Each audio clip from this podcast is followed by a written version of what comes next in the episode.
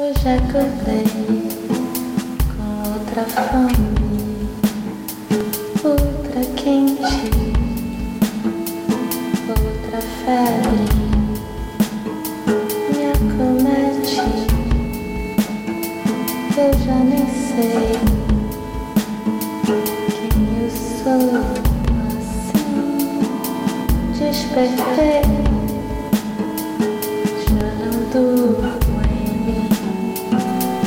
Olá, eu sou a Glenda e esse é mais um episódio do podcast Meditadora de Botequim. É, novamente eu queria dizer muito obrigada a quem está me seguindo, a todo mundo que tem comentado, que me manda mensagens e a todos que me disseram nesses últimos dias como esse trabalho está sendo bacana e importante e para eu continuar publicando. É, queria agradecer em especial ao pessoal que está fazendo a pós-graduação comigo em práticas contemplativas e mindfulness na PUC, é, cujo apoio e opinião são super importantes para mim. É, a gente se reuniu nesse fim de semana, teve aula, né? São dois dias de imersão, uma vez por mês, e é sempre muito intenso. E dessa vez mais ainda porque o grupo está super coeso, é, apesar das pessoas serem muito diferente, diferentes entre si.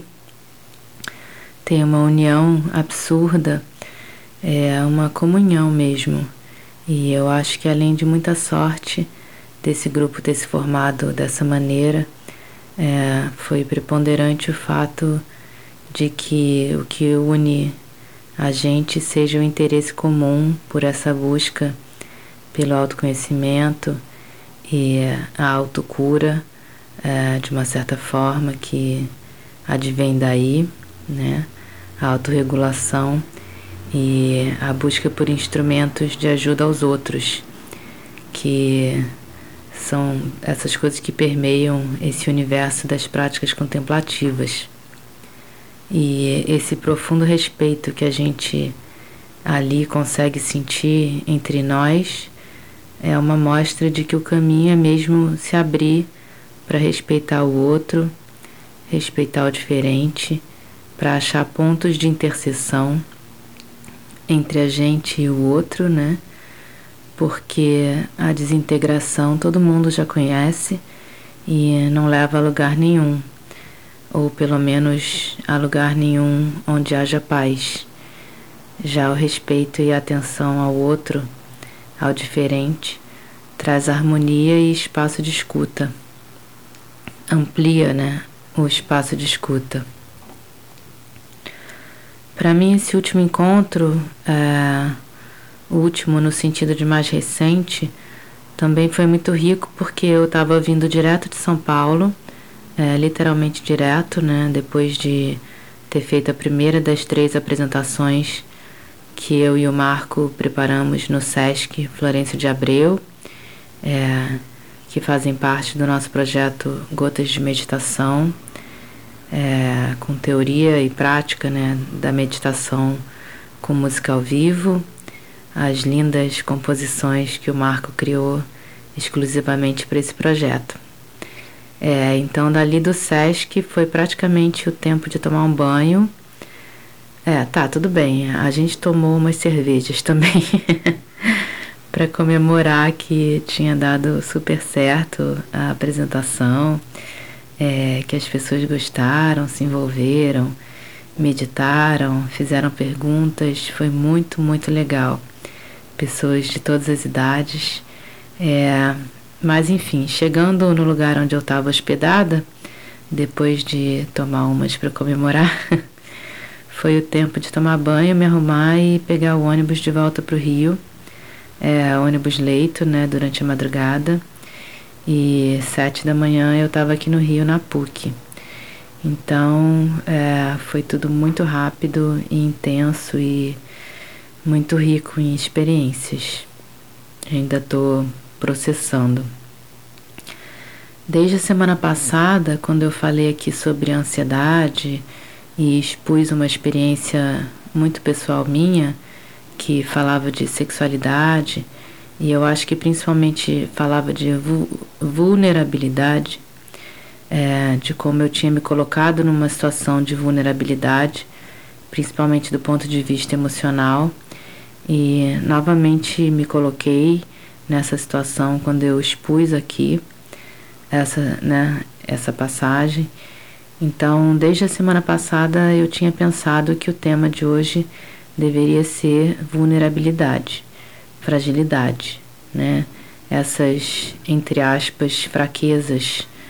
É, e põe camadas de aspas entre a palavra fraqueza, é, que a gente luta tanto para esconder e mascara e cobre com escudos e armaduras, mas que alguma hora vem à tona ou explodem mesmo é, quando não são tratadas da forma adequada, quando não recebem a atenção que merecem. Essas é, pseudo-fraquezas, né? Fragilidades. Ou então ficam escondidas, mas a gente se limita porque acaba só caminhando em terreno seguro, só na nossa zona de conforto. É, tudo corroborou para esse tema ficar na minha cabeça, inclusive as aulas que a gente teve, é, que falavam de forças e de sombras, e principalmente falavam das nossas verdades próprias de cada um, que às vezes a gente mesmo desconhece e que muitas vezes a gente deliberadamente ou não esconde porque as nossas verdades têm muito a ver com as nossas fragilidades, né, que a gente teima em tratar como fraquezas. E colocar isso para fora pode deixar a gente numa posição vulnerável. E ficar vulnerável não parece bom. É, foi interessante que ao longo dos dois dias de aula, algumas pessoas se envolveram muito com os temas e as práticas propostas no curso é, algumas dessas práticas para a gente aplicar no outro, algumas para cada um aplicar em si mesmo. E algumas pessoas entraram em contato com fragilidades suas que normalmente ficam encobertas, né, por camadas de condicionamentos e eu acho que justamente por se sentirem acolhidos por esse grupo, né, que é maravilhoso, eles puderam vivenciar isso de uma maneira mais aberta é, ou pelo menos foi a impressão que eu tive. E expor as suas fragilidades, por incrível que, que possa parecer, é um gesto de coragem. É, a gente costuma associar coragem a ser destemido, a enfrentar as dificuldades sem duvidar de si, a partir para a briga, a ter certezas, né? Mas coragem é outra coisa muito diferente. Até porque se a pessoa não teme, não precisa ter coragem, né? Só precisa ir. Qual a dificuldade, né? Se você é um exímio malabarista, equilibrar vários pratos rodando no ar é mole, né? Difícil é para quem não é um exímio malabarista. Aí sim, o cara tem que ser corajoso, né? Arriscando a tomar uma chuva de prato na cabeça. É, então, já aquele que teme, aquele que se questiona, que não tem todas as respostas, que não é um talento nato numa determinada coisa, mas se esforça, aquele que se expõe, que dá a cara a tapa, esse sim precisa de muita coragem, porque ele vai, né? Apesar dos seus medos e das suas falhas, porque ele vai, apesar de se colocar numa posição vulnerável. Agir com coragem é agir com o coração, com o core, né, que é o nosso núcleo. E quem age com coragem nesse sentido de agir com o coração está sendo verdadeiramente está é, sendo verdadeiro consigo mesmo, né? Está sendo coerente. E ser coerente, como eu já falei aqui outra vez, tem todo um significado na medicina, né? Relacionado à fisiologia relacionado à harmonia em que os nossos sistemas operam. E cada vez mais eu me dou conta de como ser coerente consigo mesmo, agir em coerência com a sua verdade é vital, né? Duas coisas que eu escutei esse fim de semana de duas amigas é, me deram confiança de que eu estava indo no caminho certo em relação a ser coerente comigo. Uma disse que me enxergava como uma mulher livre. É, a outra falou que me admirava por eu ser corajosa. Mas o que eu fiz e faço e procuro é só ser verdadeira. E eu acho que a minha coragem é só essa: é, é de me expor sem filtro. né? Só só um pouquinho para cobrir as olheiras. Não, brincadeira. É que o melhor de mim, o melhor que eu tenho a oferecer são essas minhas fragilidades que me fazem ser de verdade e que eu tenho tido coragem de expor. É, fazer esses áudios, por exemplo, foi para mim um grande gesto de coragem. É, requer muita coragem para eu fazer. É, e voltando para o assunto do episódio da semana passada sobre o Tinder e aplicativos de paquera, e esse foi também um tema de conversa que eu tive com uma amiga no fim de semana e tem a ver com essa coisa do filtro nas fotos. É, ser vulnerável é, por exemplo, não ter total confiança em si, no seu corpo, na sua idade, ou o que quer que seja relativo à sua aparência, mas ainda assim colocar fotos suas, de fato, atuais, que mostrem a pessoa que você é hoje, né, que você é hoje, no seu perfil do app. Porque haja o que houver, qualquer relação que se estabeleça a partir daí, que seja de uma noite só, vai ser mais verdadeira e com menos surpresas e desconfortos e decepções se as pessoas forem simplesmente mais verdadeiras de cara, né? A começar, sim, pelas fotos que elas mostram. E é como eu disse, é, é como me disse uma vez um cara com quem eu saí. É, não importa o tempo que se passa junto, mas a verdade e a qualidade do afeto que se estabelece. Ou seja, se colocando em vulnerabilidade, você vai ser corajoso e verdadeiro, e o que vier daí vai certamente estar mais em coerência, mais em ressonância com você. Quem fala lindamente sobre esse tema é uma pesquisadora, palestrante e escritora americana que se chama Brené Brown. É, ela fez um desses TED Talks é, essas palestras de 20 minutos que a gente mais comumente assiste no YouTube é, há alguns anos, eu acho que é de 2007. Se eu não me engano, eu vou botar o link na descrição. É, sobre esses temas: vergonha, vulnerabilidade, coragem. E é maravilhoso. É, quando eu assisti, eu pensei que queria ser como ela quando crescesse é, e ela é muito divertida. E toda a argumentação dela gira em torno desse fato de que ser vulnerável não é de forma alguma o oposto de ser corajoso.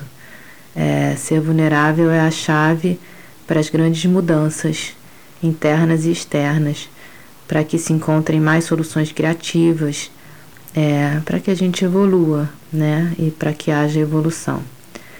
É, assumir suas fragilidades é também tirar da sombra grandes potenciais e funcionar menos no modo controle, né? Aquele em que se pensa estar no comando de tudo, mas na real é, só estamos gerando medo, ansiedade, frustração e sujeira para baixo do tapete. É, ela escreveu alguns livros também, mas eu não li ainda. É, vale a pena dar uma olhada. Outro dia eu vi um vídeo também muito interessante num canal do YouTube chamado Antídoto, o, o canal, né? Falava, falava sobre o Chet Baker, que foi um grande músico de jazz que tinha um estilo todo próprio de cantar e de tocar, muito suave, né? E nesse vídeo eles defendiam que por ter alguns dentes faltando, o Chet não só desenvolveu esse estilo muito próprio, é, que ficou conhecido como cool jazz, como a sua imagem foi cultuada como a de um galã, assim, meio misterioso, meio melancólico, é, já que ele aparecia sempre sério nas fotos, né, não querendo mostrar o sorriso banguela. Eu já li algumas outras versões que desmentem essa, e inclusive tem quem diga que ter perdido os dentes, é, que foi pelo uso excessivo de drogas ou por espancamento também relacionado ao, envolvimento dele com traficantes. Há quem diga que ter perdido os dentes piorou a performance dele em vez de contribuir. Bom, polêmicas à parte, é, eu achei muito interessante a moral da história do vídeo, né, do canal Antídoto, que fala que às vezes nossas maiores fraquezas podem ser nosso grande diferencial. Eu escrevi um textinho há um tempo que falava mais ou menos sobre esse tema. É, girava em torno de uma mandala que eu desenhei de canetinha permanente na porta do armário da cozinha. É, só para contextualizar, de vez em quando eu faço essas coisas. Eu desenho na parede, eu pinto os móveis que eram da minha avó, eu forro as cadeiras todas, eu, eu faço essas coisas. É, só que desenhar assim é sempre meio tenso, né? Porque se fizer alguma bobagem não tem como apagar, né? E aí já era. e mandala, teoricamente, tem que seguir uma certa precisão geométrica, né? Teoricamente. Então, é, eu comecei desenhando do centro, né? E fui aumentando cada vez mais o diâmetro dos círculos concêntricos né, e criando padrões para cada nova camada desenhada. Tudo assim, totalmente no improviso, né? E a cada nova camada que eu começava, eu olhava e dizia para mim mesma: Meu Deus, o que, que eu fiz? Ferrou, tá tudo torto. Aí bati um, um arrependimento, assim, um leve desespero. Mas aí eu largava a canetinha, ia cuidar de outras coisas tal, e ficava dando umas espiadas de longe no desenho. E cada vez que eu olhava, assim, com um certo distanciamento, eu gostava mais do que eu tinha feito, porque os defeitos todos e as faltas de simetria e traços tortos iam se integrando e eu começava a achar o conjunto super harmônico. Aí eu continuava, acrescentava mais um círculo, preenchia essa camada com mais um padrão, e aí eu olhava de novo e falava de novo: putz, agora sim eu estraguei o armário. e a história se repetia a cada novo círculo que eu acrescentava. É, no final eu adorei e entendi que somos todos como mandalas tortas, né? Se for olhar no detalhe, tirado do conjunto todo, brotam um monte de linhas tortas e de imperfeições e de falta de simetria. Mas o conjunto da obra, ah, esse sim, é bonito, né, em toda a sua complexidade. É, nossas linhas tortas e as histórias que há por trás dessas linhas tortas são muitas vezes o que tem de mais extraordinário na gente. E só reparam nelas assim rotulando dessa forma como imperfeições os julgadores de plantão a quem não deveríamos dar ouvidos, inclusive e principalmente se formos nós mesmos o julgador de plantão. É, expor e vivenciar sem medo nossas singularidades é o que nos faz únicos. Na época que eu fiz o desenho da minha mandala torta, eu escrevi também um poema que eu vou ler. É, se chama Celeste. Sou desenhista de mandalas tortas, dona do nada, mudadora de rotas, poliglota de silêncios, colecionadora de corpos e textos igualmente tortos. Meu corpo celeste é o que melhor me veste. E por fim, mudando de assunto, é peronotropo, eu fiquei com muitas dessas questões na cabeça ao longo da semana é, e muitas conversas rolaram ao longo dos dois dias de aula na PUC é, sobre esse tema de relacionamentos e as forças que regem harmonizam ou desequilibram esses relacionamentos, é, sejam eles da natureza que forem. É, esse é um assunto que me interessa muito.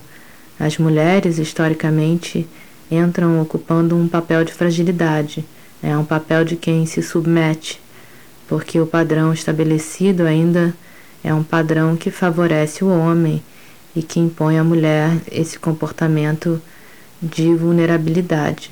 É, seja simplesmente porque, apesar de tantos avanços, a gente ainda vive numa estrutura de patriarcado, é, seja porque essa estrutura empodera pessoas que não sabem se comportar num relacionamento de troca e abusam desse poder é, que lhes foi ofertado e fazem jogos psicológicos e induzem a situações de codependência emocional e muitas vezes apelam para a violência, seja ela de que natureza for.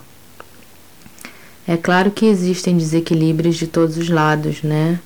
Mas as mulheres, por estarem condicionadas a essa estrutura que as fragiliza, são as vítimas preferenciais. É, assim eu escolhi, acabei escolhendo o tema do meu trabalho de fim de curso na pós, né, meu TCC, é, que vai justamente levantar hipóteses de como a meditação, é, como instrumento de autorregulação emocional, de auto-amor e de elevação da autoestima, pode ajudar mulheres que passam ou passaram por uma situação de codependência emocional. É, eu fiquei muito animada quando eu defini esse tema e tô louca para poder começar a colocar em prática e espero falar muito sobre isso ainda por aqui. Então, por hoje é só. Beijos e até a próxima.